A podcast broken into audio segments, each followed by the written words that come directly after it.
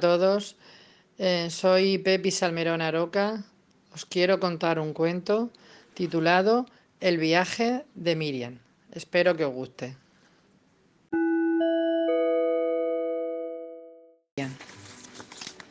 Se levantó de la cama de un salto.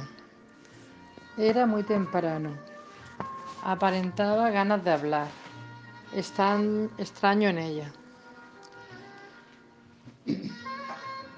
Que era ave noctámbula y por las mañanas no podía restituir palabras antes de las 12 de la mañana, hora en la que ingería su primera taza de café.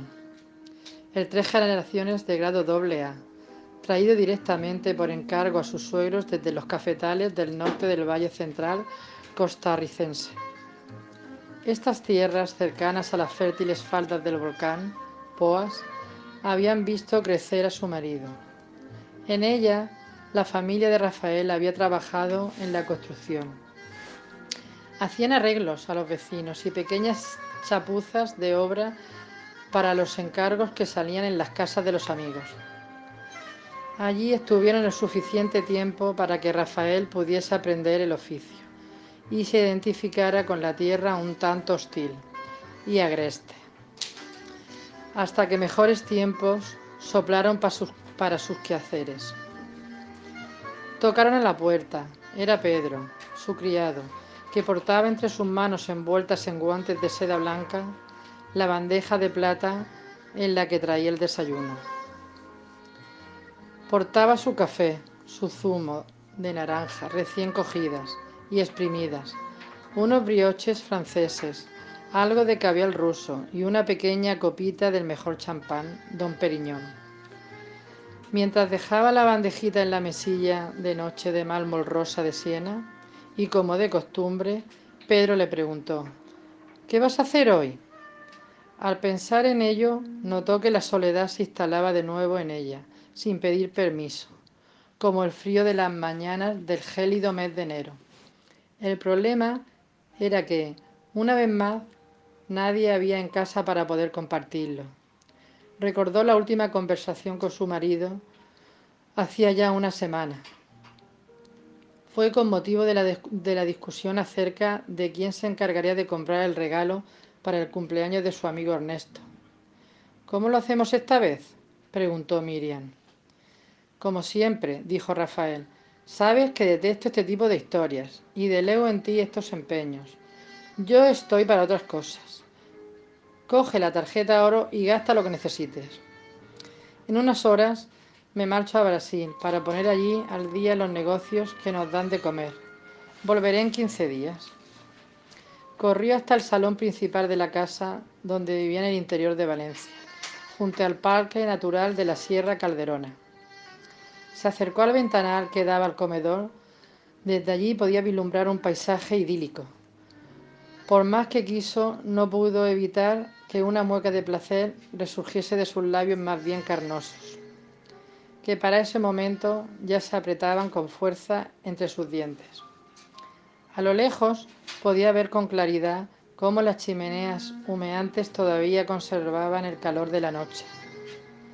Tan solo el ladrido de algunos perros que correteaban entre los matorrales rompía el magnífico silencio indispensable para regenerar su cerebro. El olor de rocío chispeante en la hierba atravesaba los cristales del comedor e inundaban sus alveolos de frescor. Cada suspiro que dejaba escapar aliviaba una respiración que se notaba entrecortada. Los rayos del sol comenzaban tímidamente a aparecer. Lo segundo que más le gustaba en este mundo era dejarse abrazar por sus destellos. Lo primero, y como buena valenciana, que era, se dejaba seducir por el estómago a la primera de cambio, por la gastronomía de una paella. Llamó a Ernesto por teléfono. Hola cielo, ¿cómo sigues?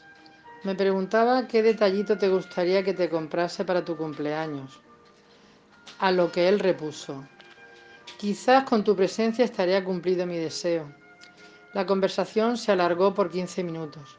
Para entonces, Giró el picaporte y sacó la cabeza como para tomar aire, a la vez que agotaba los últimos sorbos de la taza.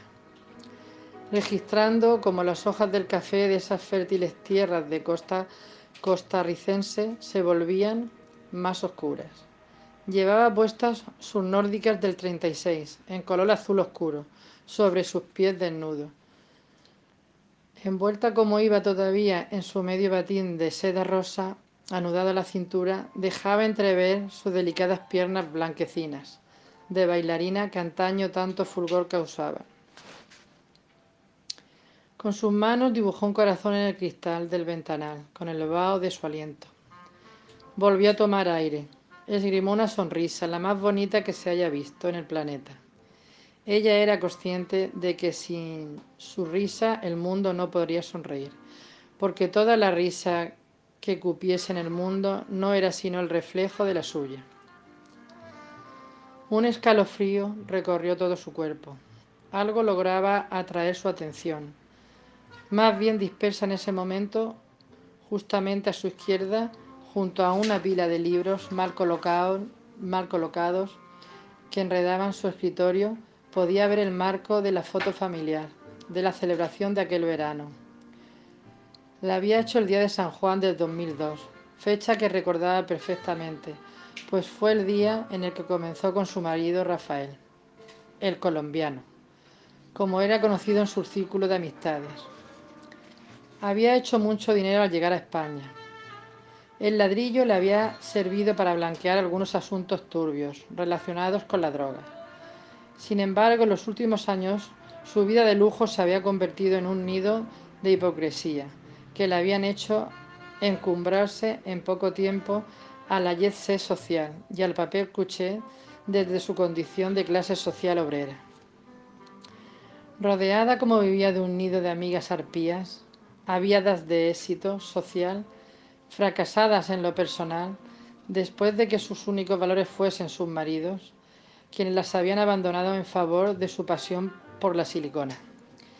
Vivía enmascarada en cenas de estrella Michelin, bolsos exclusivos, abrigos de pieles, zapatos neoyorquinos, Maseratis o perfectos diamantes rosados que estaban en riesgo de desaparecer ante su impávida presencia. Se podía decir que Rafael y ella conformaban la pareja perfecta. Nunca discutían ante los ojos de los amigos.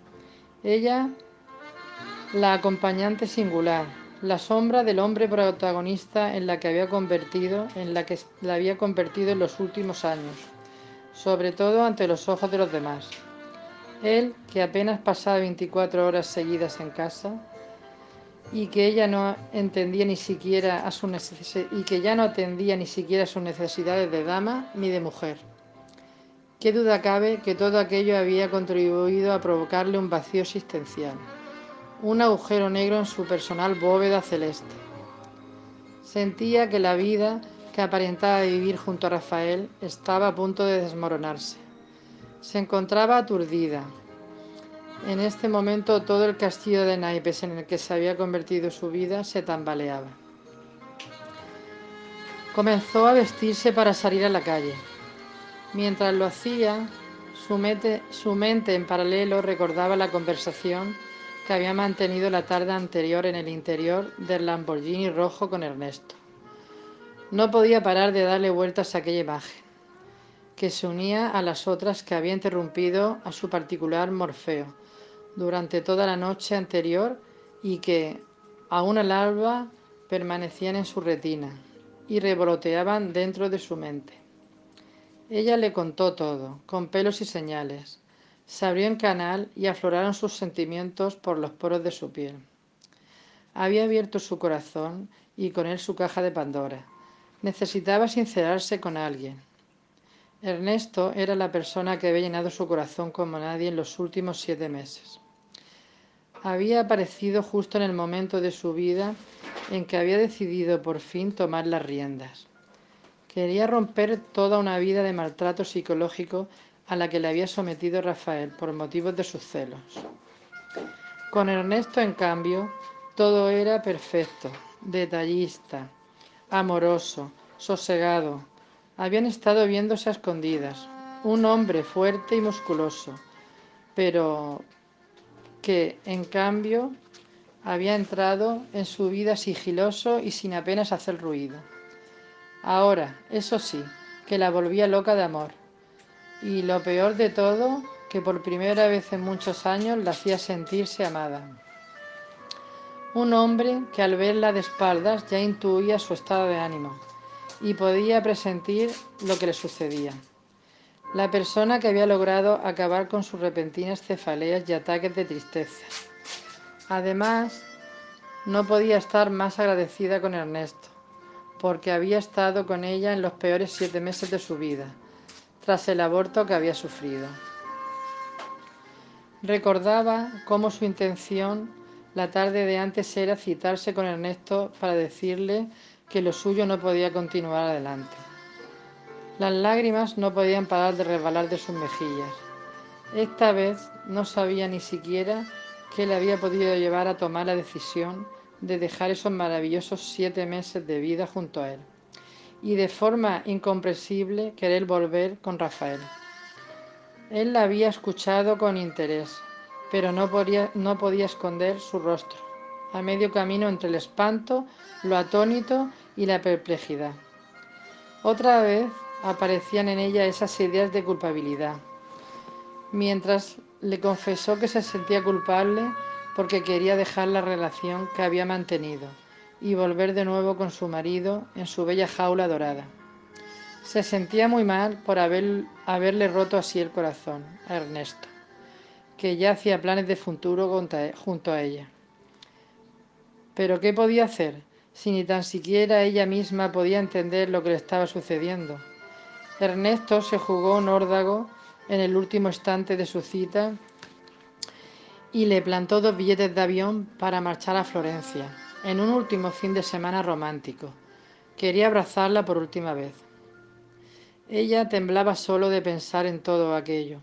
Todas las ideas se agolpaban en su mente, andaban sueltas, como a falta de ordenar en su cabeza. ¿Qué podía hacer? El vuelo para Florencia junto a Ernesto salían 48 horas y tenía que tomar una decisión. ¿Qué diría su familia cuando todo saliese a la luz? Y sobre todo, ¿qué diría la familia de Rafael? Cómplice como habían sido de su descalabro, encubridores de sus desmanes y justificadores de sus peculiaridades. ¿Qué hacer cuando dentro de ti todo está todo es reduido? Todo es ruido. La vida que, que aparecía en encrucijadas y esta parecía importante. Decidir o que decidieran por ti. Mentirse una vez más o dejarse llevar y no boicotear sus propios sentimientos. Hacer lo que debes o lo que sientes. ¿Qué dirección habrías tomado tú? Miriam notaba que su cabeza iba a mil por horas. Su mente caminaba más deprisa que su cuerpo. Necesitaba un poco de espacio, un poco de aire, un respiro. Requería un poco de tranquilidad. Ay, si tuviera alguien con quien hablar. Necesitaba tomar un trago. Fue entonces cuando descolgó su teléfono móvil y se decidió a llamar a Pedro y a Juan, a los que llamaba de forma asimorónica, su consejo de sabios. Eran dos amigos de sus padres, a los que conocía desde niña y que le sirvieron de gran apoyo emocional cuando fallecieron en un accidente de automóvil en Londres, quedando huérfana cuando apenas contaba con 11 años. Ellos le habían enseñado muchas de las cosas de la vida, cuando ella tuvo que abandonar la escuela de forma prematura para trabajar en la peluquería del barrio. Salió de casa apresuradamente y cruzó la calle hasta llegar a aquella cafetería del barrio de San Lorenzo. Era un lugar diferente, sin duda. El referente cool del tardeo en la ciudad. Allí se podía leer literatura, escuchar jazz o ver algún concierto en directo. Sus escaleras de mármol verde de Prato la recibían a la entrada, como las princesas que siempre habían leído en los cuentos de Disney. Los techos con los ventiladores blancos, las mesas y las sillas en madera de estilo Vitange el suelo encruzado de damero con tonos blancos y negros. Colgados en la pared, cuadros de Art Deco. Se sentó a esperarlos. Miriam llamó al camarero para pedir su cóctel preferido, el Cosmopolitan, que se había popularizado entre las mujeres de su generación por su secreto de mezclar bien todos los ingredientes con hielo y servirlos en un vaso de martini helado, adornándolo con una rodajita de limón. En ese preciso momento entraron Pedro y Juan. Entre ambos sumaban más de 150 primaveras experiencias acumuladas y sabiduría por doquier. Se sentaron juntos, en fila, como si se tratase de los protagonistas del juicio de Nuremberg. No pongas esa cara, dijo Juan. Pareciera como si hubieses visto a un extraterrestre. Qué tontos sois, dijo Miriam, en tono cariñoso, y después de besarles en las mejillas, les dijo, Sabéis que me alegro enormemente de veros. Tras lo cual le salió aquella pregunta con voz monocorde e hiperventilada. Que en medio del ruido de la música, la algarabía, el holgorio y las conversaciones de las mesas de al lado quedó algo distorsionada. En esta época de vuestra vida, sabiendo lo que ya sabéis ahora, habiendo vivido lo que ya habéis vivido, si vosotros pensaseis cómo iba a transcurrir vuestra vida, ¿habríais cambiado algo? ¿Habríais tomado alguna decisión diferente en vuestras vidas? preguntó Miriam. Sonaba a una cuestión filosófica, casi socrática, pero es que, en realidad, no sabía cómo afrontar el tema.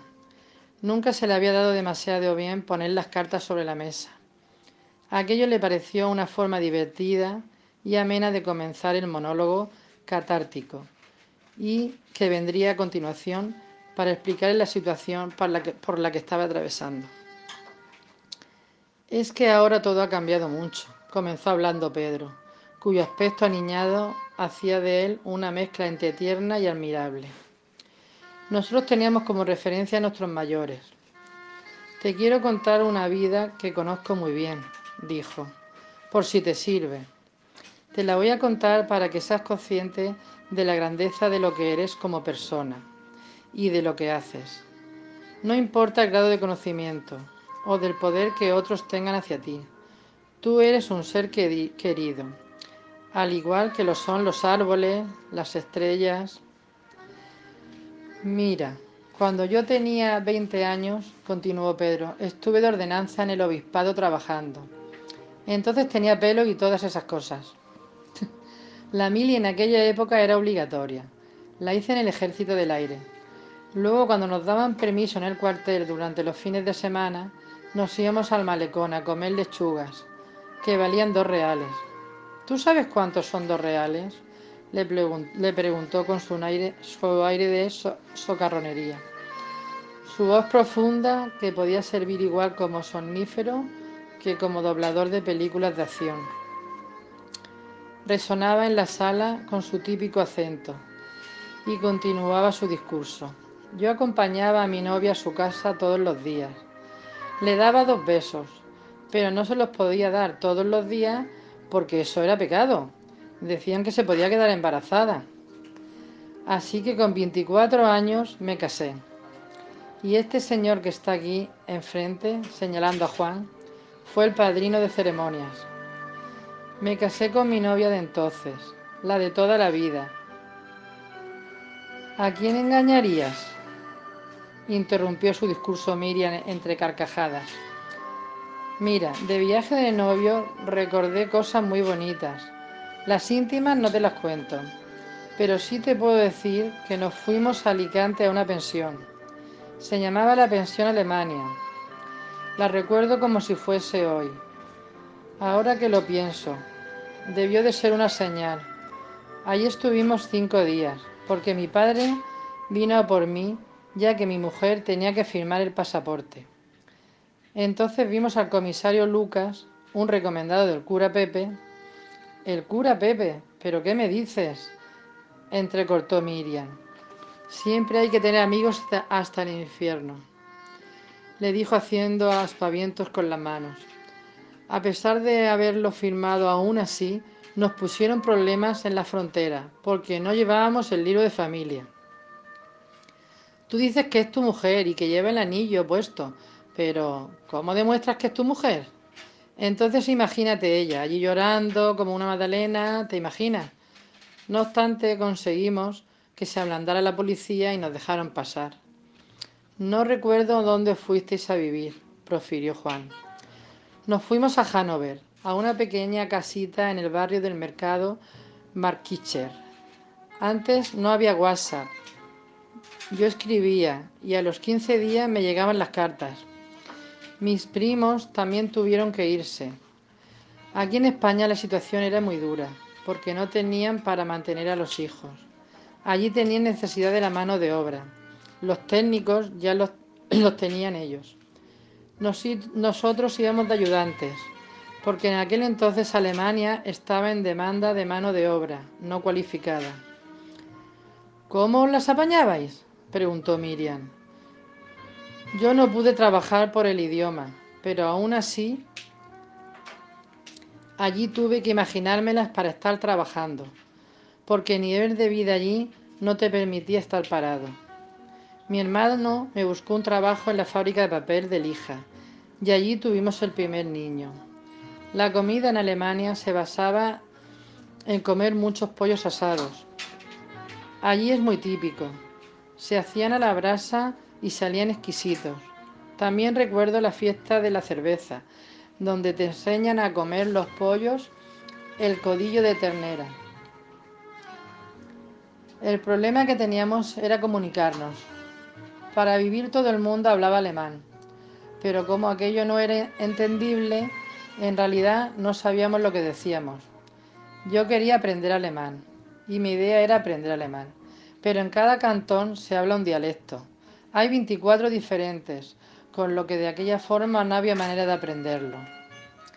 Y aunque se dice que el inglés te abre las puertas, sí que es cierto que laboralmente en la empresa con el inglés era posible, interpeló Juan, que hasta ese momento había permanecido más bien expectante y continuo.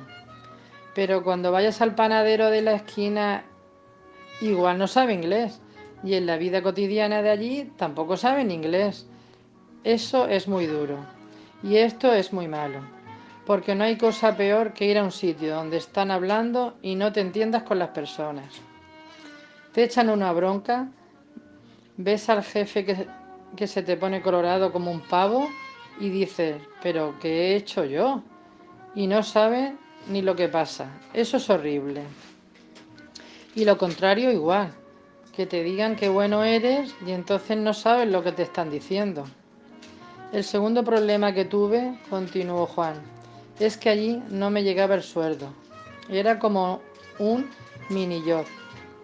Eso me suena, interpeló Miriam, en una actitud de empatía que hacía proseguir la conversación. Al final tuve que buscarme la vida de otra forma y acabé trabajando en correos. Poca conversación mantenía con las cartas, como te puedes imaginar.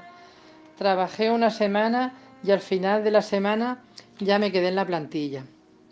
¿Pero qué te hizo seguir allí? repuso Juan. Yo era una persona joven, buscando una idea de progreso. Te vas fuera sin conocer a nadie, de entrada, hostil, con formas y normas extrañas, pero que al final te das cuenta de que no estamos tan lejos, de que como estáis vosotros ahora, le decía Miriam. Yo creo que ahora la gente también se va más preparada, interrumpió Miriam. Pero antes te ibas con una mano delante y otra detrás. Yo sabía cuando me fui cuatro palabras. De verme con la impotencia, de ver que quieres pedir algo y no sabes, de verte con 24 grados bajo cero y verte con nieve, nieve que te pisa en los pies. Esa, esas situaciones son muy duras. Lo que pasa es que le eché narices. La conversación se prolongó durante un par de Cosmopolitan más. Cuando terminó de escuchar, Miriam recogió su teléfono móvil, las llaves y la raiban y les dijo, chicos, muchas gracias. Una vez más me habéis ayudado enormemente. Disculparme, pero me tengo que ir a la cama. Mañana tengo que madrugar y ya se me ha hecho un poco tarde. A la mañana siguiente, Miriam se levantó temprano. Nada más poner los pies en el suelo, cogió su móvil, marcó el teléfono de la agencia de viajes, mientras con su mano izquierda sujetaba el voucher que le había dado Ernesto para el viaje a Florencia. Entonces pidió por favor que le realizasen un cambio en las condiciones del billete de su avión. El destino, Londres. La modalidad del billete, individual. La fecha de salida, la semana próxima. Solo ida, sin fecha de retorno. Su intención, no volver. Miriam se acordó que desde siempre su sueño había sido aprender a hablar inglés.